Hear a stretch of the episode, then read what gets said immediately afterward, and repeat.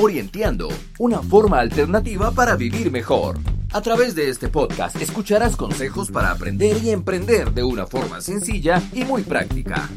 Orienteando, una alternativa para el oriente de Cundinamarca.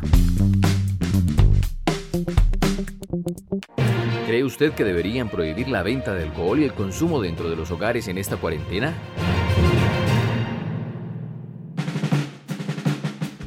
Con esta pregunta abrimos nuestro primer podcast. Alexandra, hace unos días precisamente el gobierno nacional prendió las alarmas en el país porque se han incrementado los casos de violencia intrafamiliar.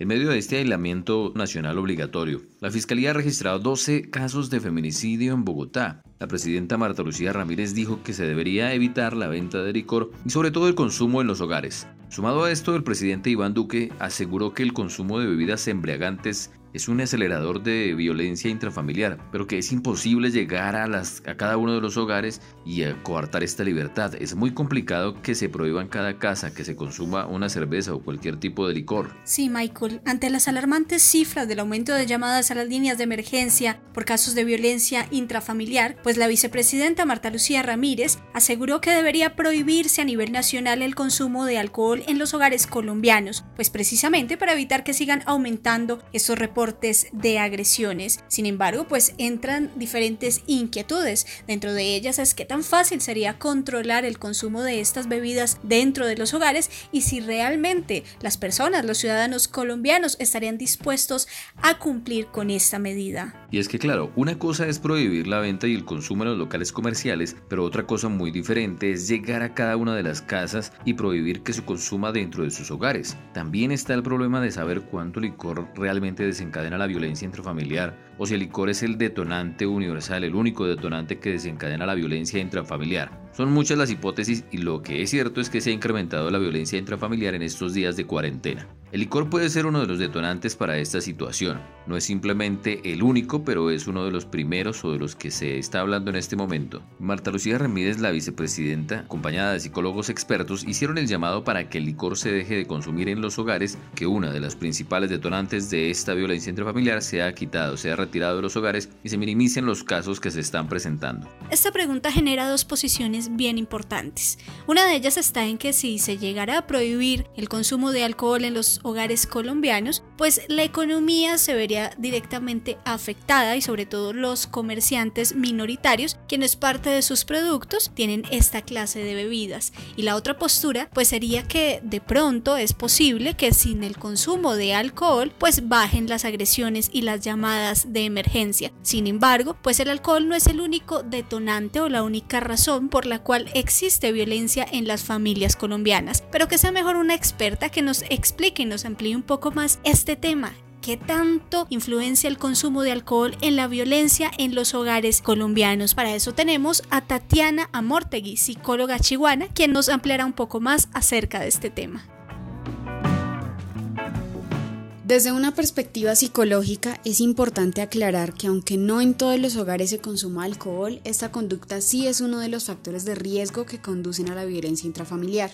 No todo núcleo donde exista maltrato tiene de por medio el consumo del alcohol, sino que al contrario, existen factores independientes al mismo, como por ejemplo la falta de comunicación entre los miembros, la convivencia entre personas poco empáticas que se ven obligadas a compartir en ambientes durante mucho tiempo, los antecedentes familiares, también antecedentes personales, problemas de pareja, de autoridad y también problemas económicos. Pero ¿por qué el alcohol es un desencadenante para la conducta violenta en los hogares? Primero que todo es importante aclarar que todos los organismos se comportan y funcionan de manera diferente. Existen varias teorías que dan explicación a esta relación entre el consumo de alcohol y la violencia intrafamiliar. Una de ellas es la teoría de la desinhibición. Esta propone que las conductas agresivas en condiciones normales, es decir, cuando la persona no consume alcohol, están controladas por mecanismos inhibidores en el organismo, pero cuando la persona consume esta sustancia, por la acción específica del mismo en el sistema nervioso central, ocasiona desinhibición de la conducta y elimina cualquier control sobre los impulsos.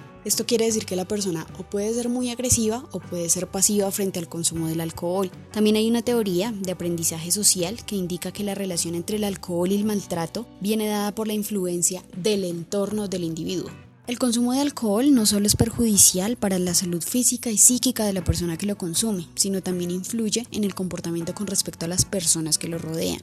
Y es que controlar el consumo del alcohol en los hogares es algo muy complicado, por no llamarlo imposible. Sin embargo, sí es vital que en los hogares exista o se cree conciencia sobre las consecuencias de dicha conducta y más cuando existen antecedentes. Es por eso que hacemos una invitación a las personas que han sido víctimas, que son víctimas o que son testigos de algún episodio de violencia intrafamiliar para que se comuniquen con las autoridades y reciban atención gratuita y oportuna y se puedan prevenir futuros incidentes. Pues queda a su criterio, queridos oyentes, si bien el licor no es el culpable de la violencia intrafamiliar, sí puede ser un activador de estas conductas. Si bien sabemos que no todas las personas son agresivas, debemos tener a nuestro criterio si tomamos o no licor y en qué medida lo tomamos. Recomendaciones de Orientando para ustedes oyentes que se vinculan a este podcast. Orienteando, una alternativa para el oriente de Cundinamarca. Y como una alternativa para disfrutar en familia, les traemos una deliciosa receta de un cóctel para disfrutar en casa sin alcohol. Fiesta de frutos rojos. Jorge Zanabria nos cuenta cómo podemos prepararla y disfrutarla. Bueno, en el día de hoy vamos a preparar un cóctel muy sencillo en casita. Entonces, para eso necesitamos primero un huevo, necesitamos un limón, necesitamos mermelada de frutos rojos, necesitamos hielo. ¿Listo? Después en la licuadora vamos a agregar solamente la clara de huevo, vamos a agregar zumo de limón, vamos a agregar eh, eh, solamente eso. Esto lo colocamos a licuar, digamos que licúe bien, que se haga mucha, mucha, mucha espuma. Listo, a continuación eh, en el vaso Vamos a agregar la mermelada abajo, vamos a incorporarla toda, vamos a hacer que se resbale con una cuchara por las paredes del vaso, después vamos a agregar el hielo y a continuación vamos a agregar nuestra mezcla. ¿Listo? Después de agregarla, colocamos un pitillo y colocamos nuestra decoración. Y eh, nada más. A continuación lo disfrutamos mucho, mucho en familia. Bueno. Si te gustó nuestra receta, puedes escribirnos y enviarnos las fotos de cómo disfrutas en familia de este delicioso cóctel a través de nuestro Facebook Orienteando. Bueno, esperamos que esta primera emisión de Orientando sea de su agrado. Seguimos informándoles desde la cuarentena, noticias, actualidad y lo más importante, información valiosa para que ustedes y sus familias lleven esta situación de la mejor manera. Orienteando llega a ustedes de manera independiente para el oriente de Cundinamarca desde nuestros hogares en esta cuarentena. Si quieres entrar en contacto con nosotros, escríbenos al WhatsApp 318-687-2267 o encuéntranos en YouTube y Facebook como Orienteando. A cada una de las personas que nos escucharon les decimos mil gracias. Y recuerda, no midas tu riqueza por el dinero que tienes, mídela por aquellas cosas que tienes y que no cambiarías por dinero. Cuidémonos cuidemos nuestras familias. Es el recurso más importante que tenemos, por el cual estamos protegiéndonos acá. Que tengan muy buen día y recuerden, Orienteando está con ustedes. Comparte este podcast con tus familiares y amigos para que podamos seguir orienteando